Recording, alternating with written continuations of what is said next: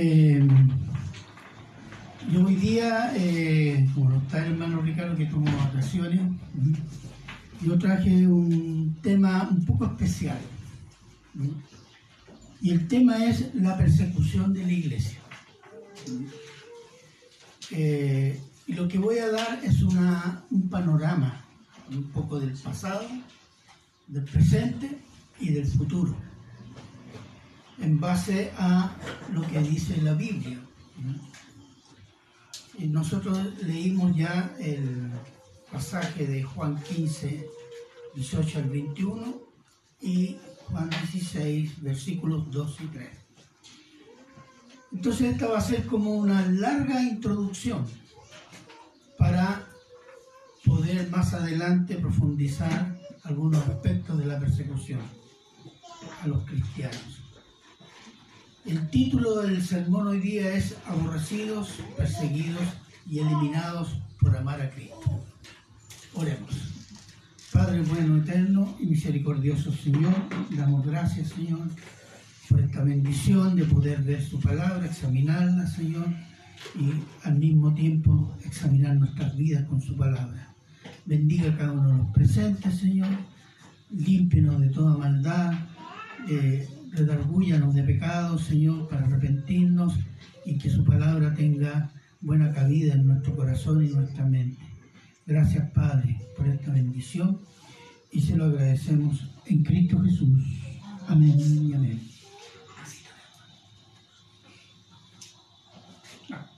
Gracias. Bien. El odio, la persecución y la eliminación de los hijos de Dios es una constante, hermanos, desde el inicio de los tiempos. La persecución no solo a los cristianos, a los hijos de Dios en general, parte desde Génesis. Después que el pecado entró en el mundo, por la desobediencia de Adán y Eva, ¿cuál fue el primer pecado después de la desobediencia de Adán y Eva? Fue un crimen. ¿El crimen de quién? De Caín. Caín mató a Abel. ¿Por qué? Mire lo que dice acá. Y dijo Caín a su hermano Abel, salgamos al campo y aconteció que estando ellos en el campo, Caín se levantó contra su hermano Abel y lo mató. ¿Y por qué dice la Biblia sobre eso? Por causa de la rabia, envidia y celos de Caín, debido a que Dios rechazó su ofrenda, la de Caín, y aceptó la de Abel. Y dice en primera de Juan 3:12, porque sus obras, las de Caín, eran malas, y las de su hermano Abel eran justas. Ahí tiene el primer acto contra un hijo de Dios desde el momento que entró el pecado. El odio, la persecución y la eliminación de los hijos de Dios es y ha sido una constante en la historia y se ha realizado a través de tres métodos. Uno, la tentación. ¿Se ha fijado que la tentación es tan cotidiana que ya no la vemos como tentación? Pero la primera tentación, ¿dónde estuvo?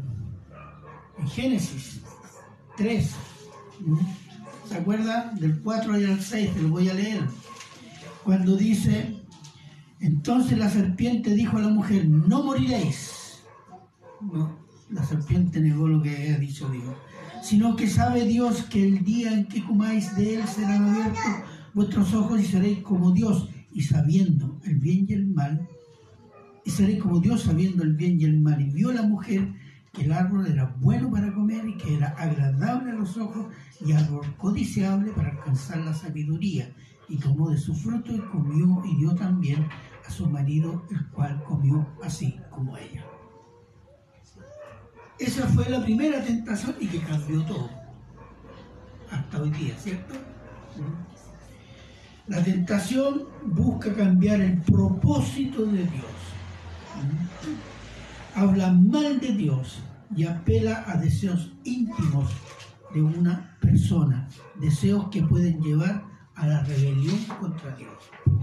Y a veces nosotros pensamos que no es así, pero el diablo sabe que es así. y nos tientan.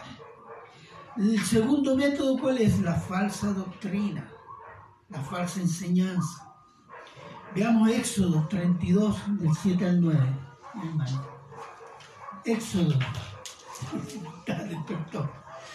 Éxodo 32. Éxodo 32, del 7 al 9. Y aquí lo tengo. Dice,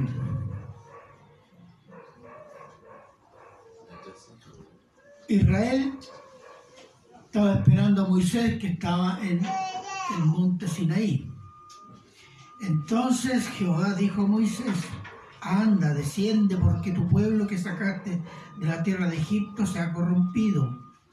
Pronto se han apartado del camino que yo les mandé, se han hecho un becerro de fundición y lo han adorado y le han ofrecido sacrificios y han dicho, Israel, estos son tus dioses que te sacaron de Egipto. 9. Dijo más Jehová a Moisés, yo he visto este pueblo que por cierto es pueblo de dura serviz. Dura serviz significa, este es la serviz, el tongo. Y dura serviz significa que no se inclinan, no se humillan, son altivos, miran así, siempre así, orgullosos pueblo de dura servicio. Israel se autoengañó buscando su seguridad en un ídolo, reemplazó a Dios por un becerro de oro y lo proclamó como Jehová y lo adoró en, con un modo pagano. Mira lo que dice el versículo 6. Y al día siguiente madrugaron y ofrecieron holocaustos y presentaron ofrendas de paz y se sentó el pueblo a comer y a beber y se levantó para regocijarse. ¿Sabe lo que significa ese regocijarse? Orgía. Adoraron en forma pagana. Pero creían que estaban adorando en, eh, en modo correcto al Dios verdadero, pero estaban engañados por una falsa enseñanza. Y fue juicio. Dios hizo juicio por medio de Moisés. Y la tercera forma es la persecución. Jueces 2, del 11 al 15.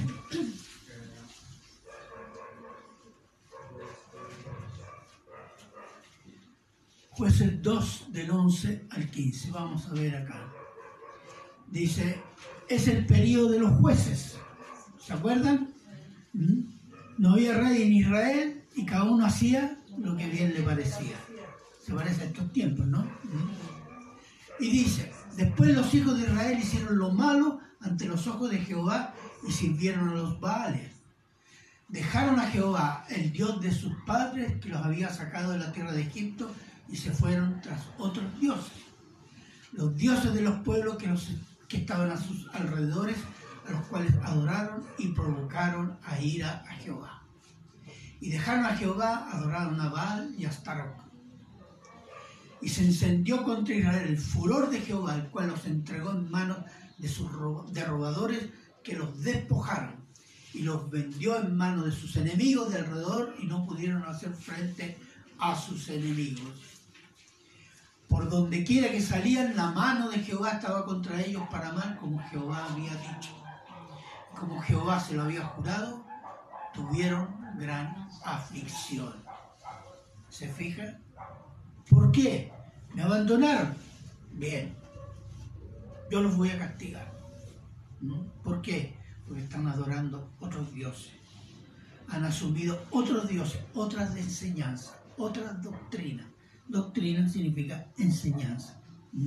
Ahora, a veces Dios permite la persecución de su pueblo por varias razones, entre las cuales para disciplina. Para disciplinarlo, a causa de qué? De la incrustación de pecados, rebeliones, y la otra razón, limpiar su pueblo de falsos pastores, falsos hermanos, falsas enseñanzas y sacar los elementos incrédulos o falsos creyentes. Porque usted sabe que cuando hay una persecución, dice, hay gente que se va para su casa, ¿cierto? No, yo no creía que esto era así, me voy. amaba a Cristo? No. Se pone a prueba el amor por Cristo. Y para crecer en fe y conocimiento de Dios. Ah, dice, ¿el Señor nos avalea que lo conozcamos? Sí. Job 4, perdón, Job 42, versículos 5 y 6. Job 42, versículos 5 y 6.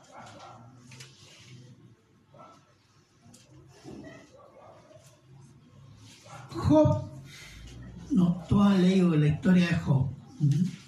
¿Qué dijo Dios al inicio de Job? ¿Has visto mi siervo? Fiel.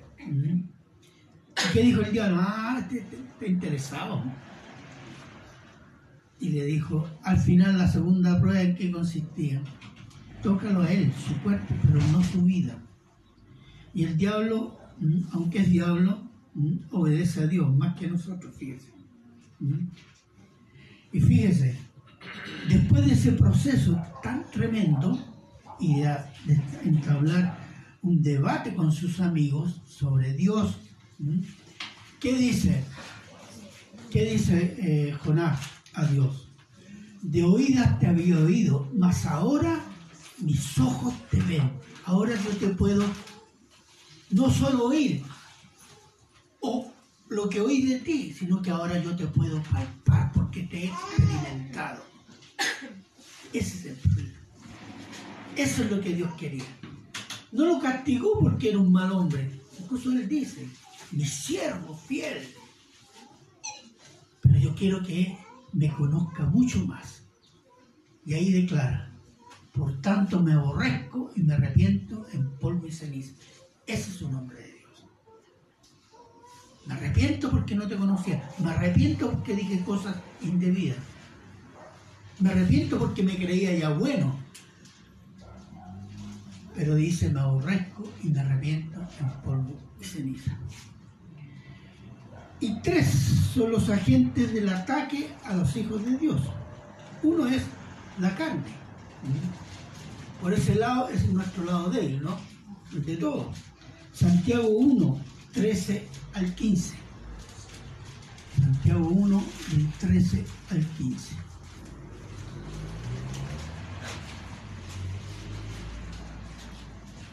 Dice, cuando alguno es tentado, no diga que es tentado de parte de Dios, porque Dios no puede ser tentado por el mal, ni Él tienta a nadie, sino que cada uno es tentado cuando de su propia concupiscencia es atraído y seducido.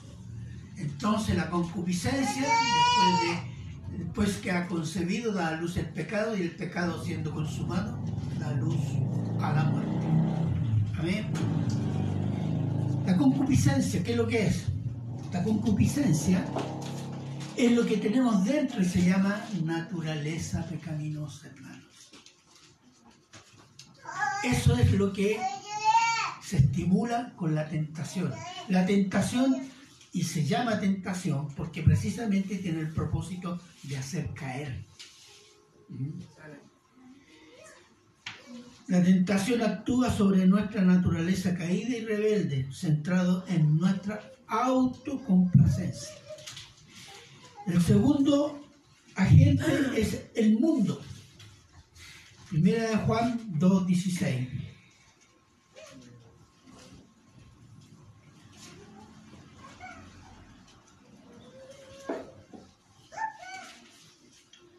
Porque todo lo que hay en el mundo, hablando mundo en el sentido de eh, eh, el orden, el orden social, que está gobernado por determinados valores. Entonces, porque todo lo que hay en el mundo, los deseos de la carne, los deseos de los ojos y la vanagloria de la vida, no proviene del Padre, sino del mundo. Entonces, ¿cuál es la característica del mundo? ¿Qué es lo que nos, ofrece el mundo? La vanagloria de la vida. ¿Qué es lo que ofrece el mundo? Miren, déjenme decirle algunas cosas. Ofrece un brillo que dura poco, La vanagloria de la vida es buscar la aprobación del mundo, el aplauso del mundo y los premios del mundo, colocando a Dios en último lugar. Buscar la aprobación del mundo. Eso está haciendo la iglesia, muchas iglesias hace muchos años. Está buscando el aplauso de los gobiernos, el aplauso y la bendición casi de los incrédulos. Entonces hay que comportarse como incrédulos para que los incrédulos lleguen a Cristo. Mentira. Ha significado que traer el mundo a la iglesia significa que la iglesia se ha mundanizado. Y a eso lo llaman éxito. Sí, lo llaman éxito. Sin entender que el mundo está gobernado por los deseos y valores del diablo, que es el Dios, entre, comillas, Dios con minúscula de este mundo. Y el tercer agente es el diablo. ¿Mm? Segunda de Corintios 4.4.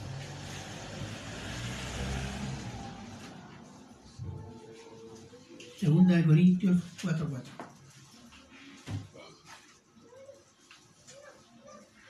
En los cuales el Dios de este siglo, de este tiempo, cegó el entendimiento de los incrédulos para que no les resplandezca la luz del Evangelio de la gloria de Cristo, el cual es la imagen de Dios. Es decir, ¿qué hace el diablo para enseguecernos? Deseos, pecaminosos, enseñanzas falsas y toda enseñanza valórica del mundo cuál es. No necesitas a Dios, tú puedes. Sigue tu corazón, ahí está la verdad. Todo andará bien si sigues tu corazón. ¿Y qué dice la Biblia? Engañoso es el corazón. ¿Se fijan? Y la gente dice, oh, qué tierno, qué linda palabra. Son maléficas. ¿Mm? Y la otra, enseguece el entendimiento con falsas doctrinas e intimida con la persecución. Primera de Pedro 5.8. Primera de Pedro 5.8. Sed sobrios y velad, porque vuestro adversario, el diablo, como león rugiente, anda alrededor buscando devorar. Ese quien devorar es caer. Y lo hace caer falsa doctrina o miedo. Miedo a la persecución. Miedo a que si voy a predicar, me, me tiren piedras el, diablo es especialista en meter miedo, hermano. Es su arte. Y a veces nosotros le compramos. Es el diablo el promotor y el articulador e instigador de las tentaciones, de las falsas doctrinas y la persecución a los hijos de Dios. Y usa a los incrédulos, usa el dinero, usa el éxito del mundo, usa el sexo, usa el miedo. Pero el diablo es una criatura que tiene que pedir permiso. ¿Sí o no? Sí, menos mal. Lucas 22, 31 al 32.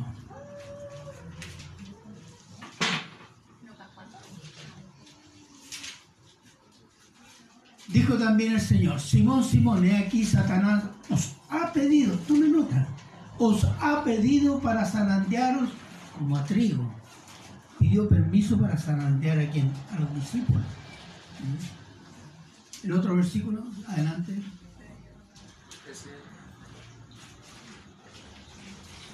Pero, ay, pero yo he rogado por ti que tu fe no falte y tú una vez vuelto confirma a tus hermanos. Mira, yo le he dado permiso, pero yo he fortalecido tu fe. Y tú después y confirma a tus hermanos. Es decir, este personaje no es todopoderoso, aunque es un calumniador. Diablo significa calumniador y es perseverante. Calumnia a Dios entre los hombres, como lo hizo con Adán y Eva cuando les dijo Si no sabe Dios que el día que comáis de él, del fruto, seréis, serán abiertos vuestros ojos y seréis como Dios. ¿Qué estaba diciendo? Dios les ha mentido, muchachos. Calumnia a Dios, ¿cierto? Y calumnia a los hombres ante Dios. ¿Qué dijo de, de, Job? Job, sí, te quiere porque tú lo protegí, porque está interesado. Quítale eso, ¿eh? te va a maldecir. Habla mal de los hombres también. Es un blasfemador, es un calumniador. Y en el caso de Job, falló, se equivocó el diablo. No, no fue como él dijo.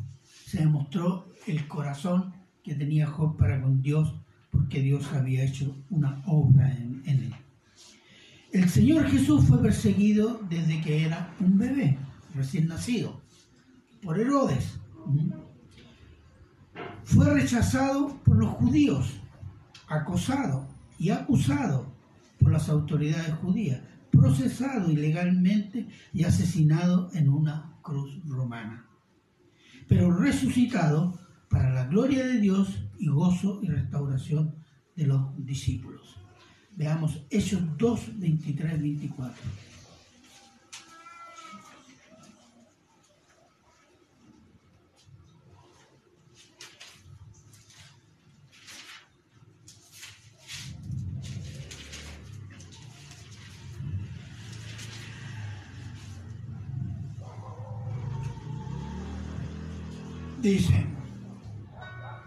De Jesús, es el apóstol Pedro, la primera predicación después de ese día Pentecostés, de la venida del Espíritu Santo, y dice así, a este entregado por él, determinado consejo y anticipado conocimiento de Dios prendiste y matasteis por mano de inicuos, crucificándole, al cual Dios levantó suelto los dolores de la muerte por cuanto era imposible que fuera retenido por ella.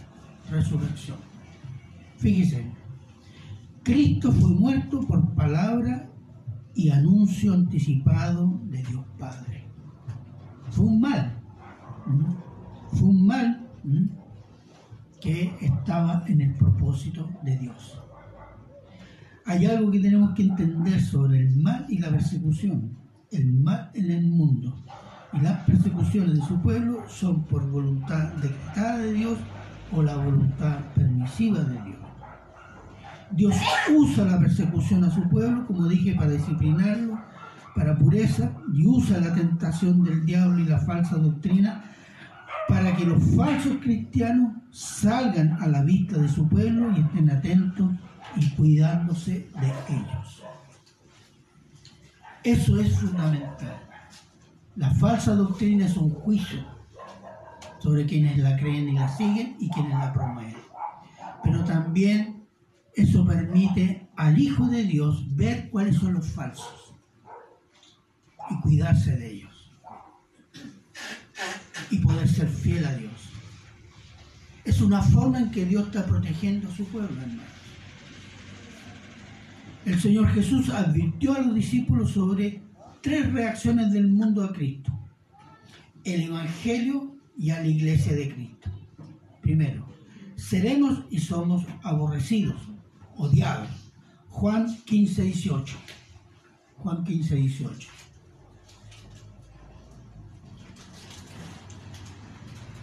Si el mundo os aborrece, sabed que a mí me ha aborrecido antes que a vosotros. Es el primero. Segundo, seremos y somos perseguidos. Juan 15, 20.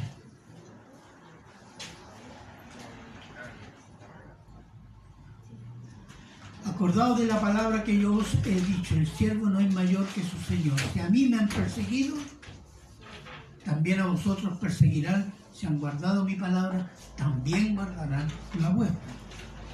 Y tercero, y seremos y somos asesinados.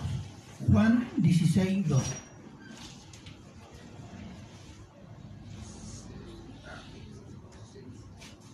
Dos. Os expulsarán de la sinagoga Y aún viene la hora cuando cualquiera que os mate pensará que rinde servicio a Dios. Miren hermanos, ¿por qué razonarán eso? Veamos 16.3. Harán esto porque no conocen al Padre ni a mí. Miren, no importa que sean religiosos los que lo van a perseguir, o religiosos antes han perseguido a cristianos, no conocen a Cristo, no conocen a Dios. No importa lo que digan, lo que profesan, no importa sus ritos y sus templos. Si persiguen a un cristiano verdadero, ellos no conocen a Cristo ni conocen a Dios. El mundo rechaza a Dios como forma de vida, como forma de pensar, como forma de sentir. Por tanto, Dios ha elegido pecadores para salvación por medio de la fe. Por ello el Señor Jesús, antes de ir a la cruz, oró por los creyentes presentes, por los creyentes futuros y no oró por el mundo. Juan 17, ¿se ha, fijado, ha leído eso? No oró por el mundo. ¿Oró por quién? Por los creyentes. Veamos Juan 17, 9, 10. Juan 17, 9, 10. Yo ruego por ellos, no ruego por el mundo, sino por los que me diste, porque tuyos son los creyentes. Y todo lo mío es tuyo y todo lo, y todo lo tuyo mío, y he sido glorificado en ellos. Amén. Veamos siempre eh, Juan 17, 15, 16, 17.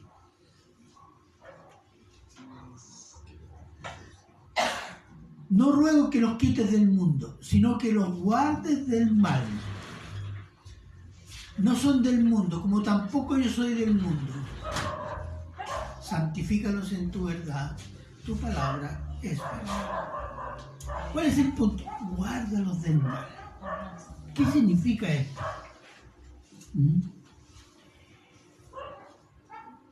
Los guardes del mal significa esto que nos guarde del sufrimiento y las penas de la persecución, incluso de la muerte. Uno se pregunta, no. La historia de la iglesia no nos dice eso los mártires del cristianismo han sufrido cárcel, robo, humillaciones, tortura, muerte. Entonces, ¿de qué cosa debe guardarnos Dios según la oración del Señor Jesús? ¿Mm? La respuesta es de preservarnos en la fe, confianza y amor a Cristo. El Señor Jesús mismo cuando le dice a Pedro, Pedro, os han pedido para zarandearos. ¿Y por qué rogó el Señor Jesús? No, no voy a permitir que zarandeen a mis hijos. No, dijo, por la fe. Yo te voy a fortalecer en fe. Ese es el punto cuando dice, guárdalos del mal. Que nos guarden fe, en santidad y en amor a Cristo. Ese es el punto del cristiano. El Señor no promete que no nos van a matar. El Señor promete sí que vas a guardar la obra de Cristo en nosotros, porque Dios Padre es fiel al Hijo. Ese es el punto.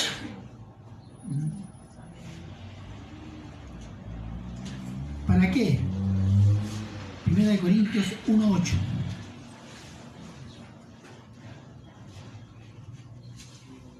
1 Corintios 1.8.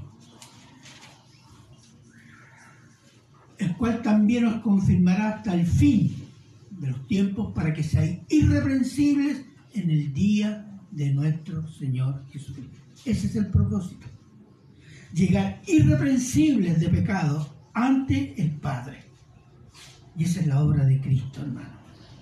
¿Mm? O por vida o por muerte, somos de Cristo. ¿Mm? Ese es el punto. El mundo odiará a los cristianos porque odia a Cristo. El mundo perseguirá a los cristianos porque persiguieron a Cristo. Y el mundo asesinará a cristianos porque asesinó a Cristo, como si rindiera a Dios un servicio. El crecimiento de la iglesia en el mundo, en cada época, es por la gracia de Dios, por medio de la aplicación del Evangelio, el testimonio de cambio de vida del creyente y por la persecución. Ahora, no se trata de idealizar la persecución, porque la persecución, es terrible. Pero recordemos que la persecución a la iglesia en Jerusalén por parte de los judíos obligó a muchos creyentes judíos a salir de Jerusalén. Y mientras iban a Samaria y a, a las ciudades gentiles, ¿qué iban haciendo? Predicando el Evangelio a los a los odiados samaritanos y a los inmundos gentiles. Y muchas persecuciones posteriores a los gentiles significó que mucha gente se desparramara e iban predicando el Evangelio. Y así el Evangelio se expandió por Europa Occidental, el Oriente y Norte de África, hermano. Fueron las persecuciones. Que muchos cristianos salían e iban a predicar a otro lado, no se quedaban callados. Y así se difundió dentro del imperio romano y fuera del imperio romano el Evangelio.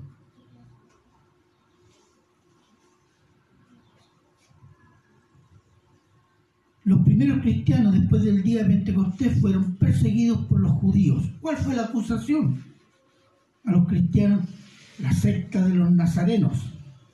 Un nazareno, un, un ajusticiado como brujo y blasfemo. Y además estos, nazarenos son libertinos, porque despreciaban la ley de Moisés. Esa era la acusación. ¿Verdaderas? Falsas. Pero no es novedad. El más importante de los perseguidores de la iglesia en ese tiempo fue un fariseo que se llamaba Saulo de Tarso. ¿Se acuerdan de él? ¿Ah? Era terrible. Los romanos los romanos persiguieron a los cristianos en modo sistemático desde el incendio de Roma, en torno al año 64 después de Cristo, por parte del emperador Nerón, que culpó a los cristianos y se desató una represión feroz contra los cristianos. La persecución posterior a eso fue local, a veces general, a veces intensa a veces, menos intensa a veces, pero así fue hasta el año 313 después de Cristo, cuando el emperador Constantino y Licino firmaron el decreto de tolerancia en Milán. Después, en el año 380 después de Cristo, el emperador Teodosio decretó el cristianismo como religión oficial del Estado romano por lo cual los líderes cristianos reprimieron a los sacerdotes y seguidores de las religiones paganas, expropiaron los templos paganos, prohibieron la actividad de las religiones paganas y exigieron impuestos, porque ellos eran la religión de Estado. Después de la caída del Imperio Romano de Occidente, 476 después de Cristo, lo único que queda en Occidente en pie en la iglesia. En la iglesia. Y la iglesia se convierte en el Estado romano. Posterior a eso, la iglesia cumple el rol de Estado. Y cualquier grupo que no estuviera de acuerdo con las enseñanzas romanas era perseguido como hereje. Y peor, como revolucionario o disidente político. Un hereje era automáticamente un disidente político, porque se rebelaba contra la religión que era el Estado. Y si alguien se rebelaba contra el Estado, además de rebelde, era hereje. No, no se escapaba. El catolicismo romano ha sido uno de los grandes perseguidores del cristianismo por casi mil años, hermano, hasta la reforma de 1517. La historia todavía no ha sacado las cuentas que la institución que más cristianos ha reprimido ha sido la Iglesia Católica Romana y la institución que más ha quemado Biblia ha sido el catolicismo romano. Porque cuando los disidentes traducían la Biblia del latín a su idioma, las pillaban y las quemaban. Y quemaron bibliotecas enteras. ¿Por qué? Porque esa Biblia no estaba en latín, estaba en alemán, en inglés, en español, en italiano, en francés, en persa, en cualquier otro idioma. No, tenía que ser en latín. Y los quemaban sin mayores contemplaciones. Eso era ley.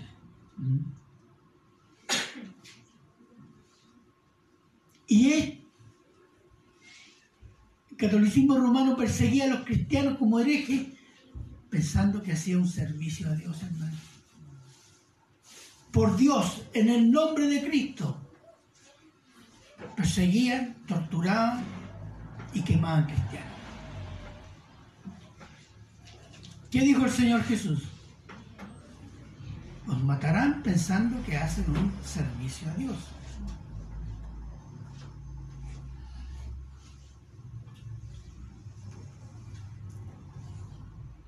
Pero si para los católicos romanos los cristianos eran herejes, para el imperio romano anterior también fueron herejes y ateos. Se sabe que los romanos decían que esta secta cristiana mm, era atea. ¿Por qué? Porque creían en un solo Dios. Ellos tenían un panteón de muchos dioses, que todavía está el edificio en Roma. Mm y eran rebeldes. ¿Por qué? Porque se negaban a adorar al emperador como Dios. Había un rito anual en que había que encender incienso a la estatua del emperador en cada pueblo, en cada ciudad, y declarar el emperador es el curioso. El emperador es el Señor. Y los cristianos decían, no, Cristo es el Señor. Paz, cárcel, expropiación, persecución. Entonces los consideraron rebeldes. Después los cristianos se negaron a reconocer la autoridad papal, porque lo consideraban un hereje y un anticristo. Y también fueron perseguidos por eso. Después de la aparición y expansión de la reforma, el liberalismo. El liberalismo desarrolló una ideología centrada en el hombre y no en Dios y se comenzó a rechazar el cristianismo como una religión de mitos que no corresponden a la realidad histórica. Dios fue relativizado, la Biblia fue puesta como un relato de fábulas, Cristo como un gran profeta, pero no era Dios, y lo más importante era la razón del hombre, las necesidades del hombre, por el hombre y para el hombre. Y esto perdura hasta hoy. Es una batalla ideológica y espiritual hasta hoy.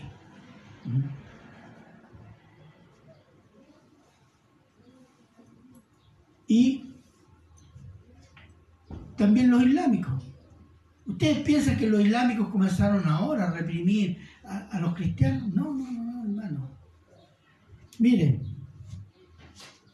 los islámicos o musulmanes que comenzaron a imponerse en el Oriente y en Europa Oriental desde el año 700 después de Cristo. Y el año 700 ellos ocuparon la mayor parte de España. ¿Mm? Y las invasiones y guerras de los musulmanes eran fundamental, era fundamental para ellos reprimir y eliminar el cristianismo porque lo consideraban una religión hereje. Jesús no era, era un profeta, pero no era Dios. A los cristianos los llaman infieles, porque el Dios verdadero es Alá y su profeta Mahoma. Y el que no acepta eso, hay serias consecuencias. Y ello es así hasta hoy, hermanos. Hasta hoy. Musulmanes o islámicos moderados o extremistas son todos anticristianos. A inicios del siglo XX el comunismo se impuso en varios países y se difundió en el mundo y donde se impuso quiso exterminar el cristianismo de raíz. Porque la religión, dijo, es el opio de los pueblos. Como decir, es una droga que no deja progresar al hombre y a la sociedad. Pero hermano, el comunismo cayó. Y el cristianismo sigue en pie, ¿o no? Esa es la prueba de lo que ellos decían en mentira. Algunos datos, según Puertas Abiertas, que es una ONG, organización no gubernativa, que se dedica a informar la persecución a los cristianos, dice lo siguiente. Dice que 360 millones de cristianos son perseguidos en el mundo. Estos son datos del año 21, 2021-2022. Ahora, los cristianos serían 2.500 millones entre evangélicos, católicos romanos, ortodoxos orientales, testigos de Jehová, adventistas, eh, mormones, coptos egipcios y otras minorías, de los cuales eh, los cristianos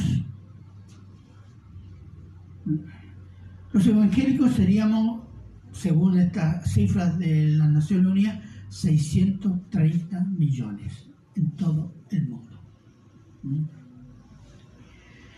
Los cristianos son perseguidos en 52 países de Asia, África, Europa Oriental y América Latina, que va desde cárcel, muerte hasta restricciones legales.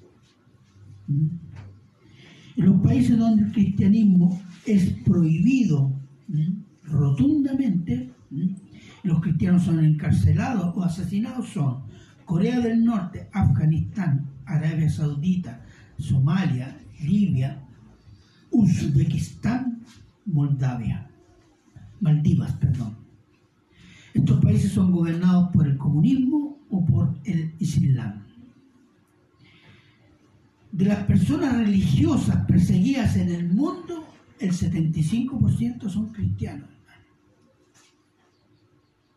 Y está hablando de, de varias denominaciones, ortodoxos, católicos, evangélicos, en fin. Pero hay un fenómeno nuevo en la persecución a los cristianos y está en los países occidentales, que tradicionalmente se declaran cristianos y tienen costumbres y tradiciones de origen cristiano. Estamos hablando de Europa, Australia, Nueva Zelanda, Canadá, Estados Unidos, Centro, eh, América, Sudamérica. Es un área que tradicionalmente se considera el occidente cristiano o de origen cristiano, en los cuales se está imponiendo la ideología de género y los derechos de la mujer por sobre los derechos de los hombres, el aborto y la transexualidad. La ONU es el medio por el cual se está imponiendo estas perversidades, eh, presionando a los gobiernos.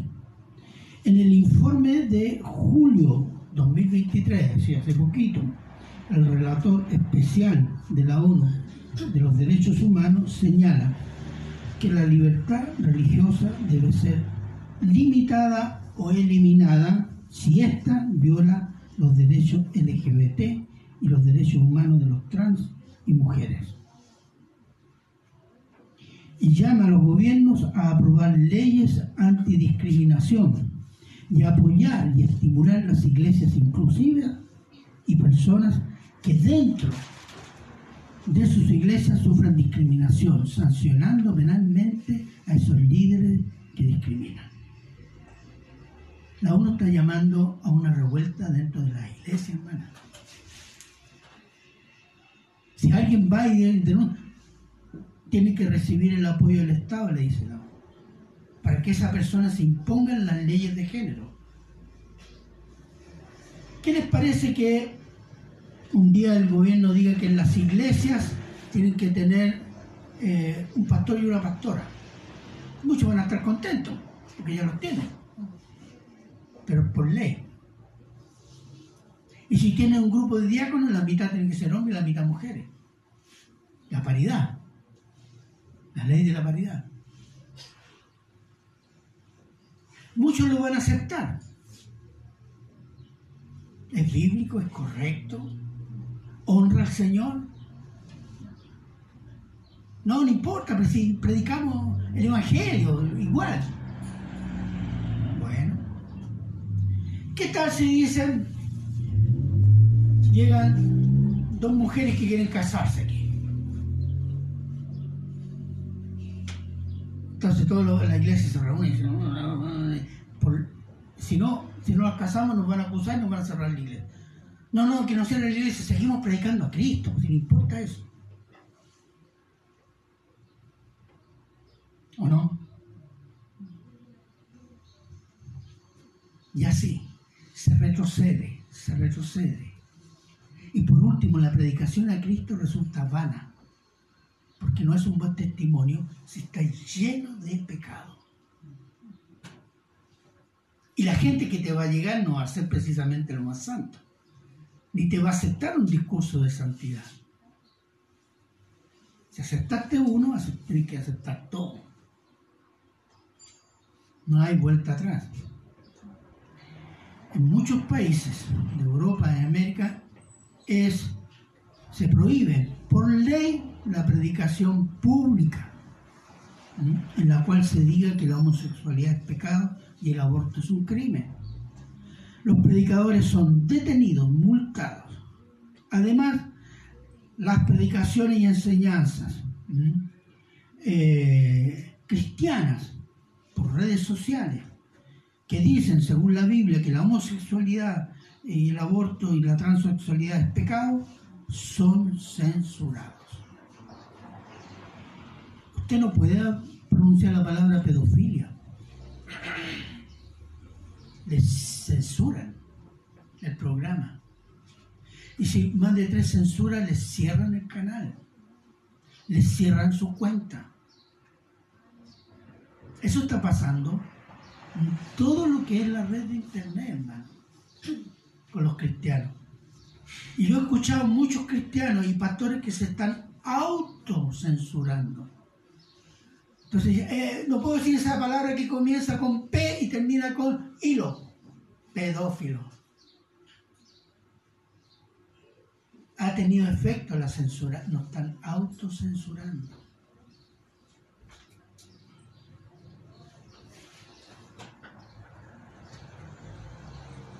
Entonces,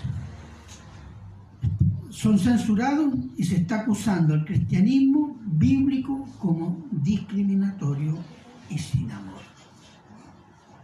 Esta es una acusación que viene directamente de los burócratas de la ONU, hermano.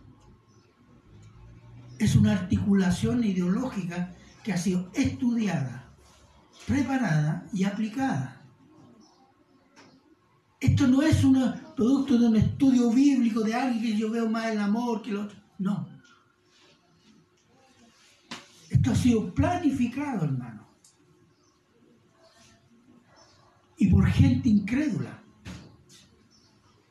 que ha estudiado la Biblia, ha estudiado el estado del cristianismo y cogió esta línea.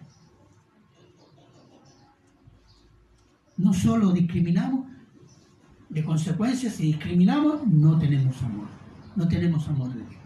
Usted durante la pandemia esto lo escuchó, pero... Y yo lo he escuchado, incluso en iglesias.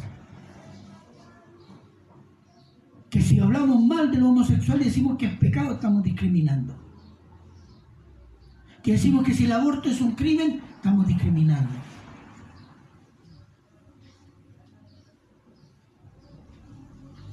¿Qué significa esto? A pesar de que entraron en las iglesias, es un cerco ideológico, hermanos. Es un cerco ideológico para ir cerrando y autocensurando nuestra doctrina. Y aceptemos la doctrina de ellos. Eso se llama cerco ideológico. Eso se usa en los aparatos de, secretos para contrainformación. Y eso se está usando a nivel del planeta, hermano. Y hay un segundo cerco, un cerco legal, jurídico, ley antidiscriminación. Aquí en Chile se discute y se comienza a discutir una ley eh, eh, contra los negacionistas. Empiezan a decir, no, que niega la dictadura de Pinochet, pero después sigue lo otro. Solo que no te lo menciona, pero está en la ley.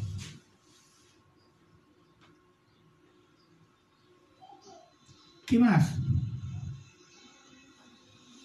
Y el otro cerco es eliminar de a poco las expresiones públicas del cristianismo, hablando de predicaciones, enseñanzas, cruces, eh, eh, Biblias que puedan estar presentes en lugares públicos, orar en público, locales en puertas abiertas, con puertas abiertas mientras se realiza el culto.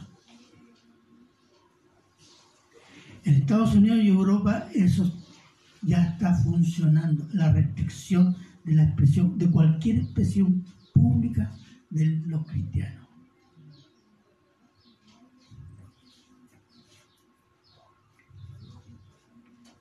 Esta persecución al cristianismo es más peligrosa que todas las anteriores y las actuales del comunismo y del Islam. Mire, la del comunismo y la del Islam, aunque tienen cuestiones religiosas o cuestiones ideológicas como el, ateísmo,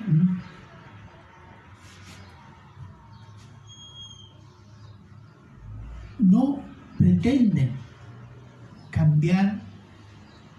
la forma de que es el hombre, la esencia de la humanidad, la esencia del hombre. La ideología de género está forzando un cambio del ser humano. Un cambio del ser humano. De ahí comenzaron. Y lo están haciendo por medio de un gran lavado de cerebro. Un cambio de su naturaleza, como Dios la creó. Y como nos reproducimos. Esta ideología dice que el hombre puede ser mujer y la mujer puede ser hombre o animal. Y eso es un derecho. Se está legalizando en eso. Basado en que ser hombre y ser mujer es un fenómeno cultural, no biológico, no natural. Por tanto, hay que cambiar la cultura, que el hombre es hombre y la mujer es mujer, y para ello se está haciendo un lavado de cerebro desde hace más de 30 años. Y ha tenido resultados, ¿o no? Sí. Entonces querer cambiar la naturaleza humana a partir de qué? De que tú creas que no eres lo que eres, que puede ser lo que tú quieres, es una rebelión contra Dios donde Dios inició su creación. Y en ese sentido, esta es una batalla espiritual de proporciones cósmicas, como diría Sproul. Universal. Entre el bien y el mal. Entonces, es una rebelión contra Dios y la naturaleza que hizo Dios. Hombre y mujer los creó. Eso es lo que hizo Dios. Y es por ello que para llevar a cabo esta agenda diabólica necesitan eliminar el cristianismo bíblico, hermano.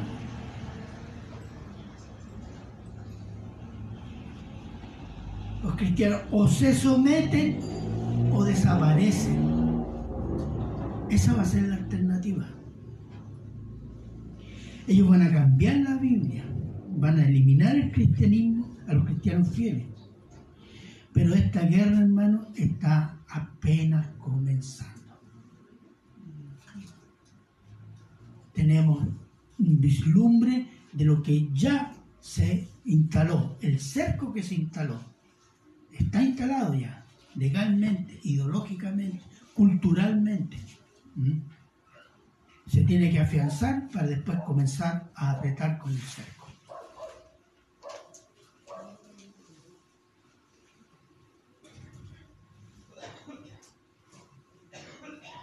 Y esta guerra seguirá hasta que el Señor venga. Miren lo que dice Apocalipsis 13:7. Ya hermano. Apocalipsis 13:7. ¿Qué dice? Al anticristo se le permitió hacer guerra contra los santos y vencerlos. También se dio autoridad sobre toda tribu, pueblo, lengua y nación. esta guerra, la parte culminante, máximo, va a ser durante el, gobierno del anticristo. Dice, se le permitirá, que dice, se le permitió hacer guerra contra los santos y vencerlos. ¿Por quién? La voluntad de Dios, hermano.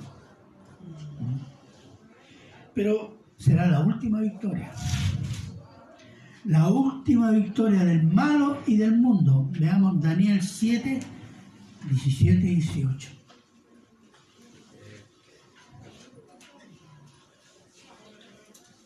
Daniel 7, 17. Estas cuatro grandes bestias son cuatro reyes que se levantarán en la tierra. Después recibirán reino, el reino de los santos del Altísimo y poseerán el reino hasta el sí, eternamente y para siempre. Y eso será por el triunfo de Cristo el triunfo de Cristo. Como decía un viejito que estaba leyendo Apocalipsis y un estudiante medio soberbio ¿tú qué entiendes, viejito, de Apocalipsis? Clarito. Pierden ellos, ganamos nosotros. ¿O no? Miren, el hombre actual, el mundo actual, quieren rehacer la humanidad, desafiando a Dios, poniendo como, poniéndose como Dios de su propio destino. ¿Por qué? Porque ha estado eliminando a Dios de su vida, de la sociedad, de la ciencia, de la cultura, de la, de la religión incluso. ¿Basado en qué? En el progreso científico y tecnológico. El hombre desde el siglo XVIII, que llaman el siglo de las luces, hasta hoy día se ha enorgullecido de sus inventos tecnológicos, a pesar de los desastres que ha producido, pero el hombre cada día se siente más poderoso por su tecnología y sus invenciones y sus descubrimientos. Hay algo que se llama transhumanismo. Transhumanismo significa evolución, dirigir la evolución con la tecnología. Eso significa, donde nosotros nos vamos a perpetuar, no por 80 años, tal vez por 200, 300, 400. Trascender la, a la inmortalidad por medios humanos. ¿Qué se está cumpliendo ahí? ¿Qué fue lo que dijo el diablo en Génesis? seréis como Dios. Y el hombre compró. Y el hombre actual sigue comprando. Y por eso el cristianismo tiene que ser reprimido, eliminado y ojalá exterminado. Dios tiene la última palabra. Y quiero concluir con unas palabras que dijo, escuché un pastor, referente a la insaciabilidad del pecado del poder dijo lo siguiente. Cuando tienes dinero, quieres influencia. Cuando tienes influencia, quieres poder. Cuando tienes poder, quieres sumisión. Cuando tienes dinero, influencia, poder y sumisión, quieres ser Dios. Y esa es la condición de muchos gobiernos y de muchos hombres que están promoviendo esta agenda, hermano. Este es el contexto de la persecución. Y nosotros debemos aprender mucho de los hermanos que fueron perseguidos antes. La gracia de Dios, porque no es una cosa humana, la gracia de Dios le dio la capacidad de resistir, incluso y en el dolor más terrible, alabar al Señor. Como dicen las crónicas, los cristianos cuando iban al circo y le echaban los leones, cantaban. Cantaban glorias al Señor. ¿Por qué? Porque iban a encontrarse con Él. Eso es gracia, hermano. Eso no lo afrontamos humanamente o con fuerzas humanas. El Señor dará la gracia necesaria. Ore. Y yo lo dejo hasta aquí para que usted piense en eso y más adelante algunos aspectos me interesa profundizarlo. Amén. Oremos. Padre bueno, eterno y misericordioso Señor, grande su bondad, Señor. Y quiero rogar, Señor, que esta palabra suya, esta instrucción que hemos recibido, Señor, te la pueda hacer fructificar en los corazones de esta iglesia, de cada uno, de los que lo van a oír por internet, Señor. Gracias, Señor, por esta bendición de abrirnos los ojos y darnos entendimiento de la, de la vida cristiana y de lo que usted tiene preparado para nosotros. Gracias, Padre, y se lo agradecemos en Cristo Jesús. Amén. Bien, hermano, ¿no?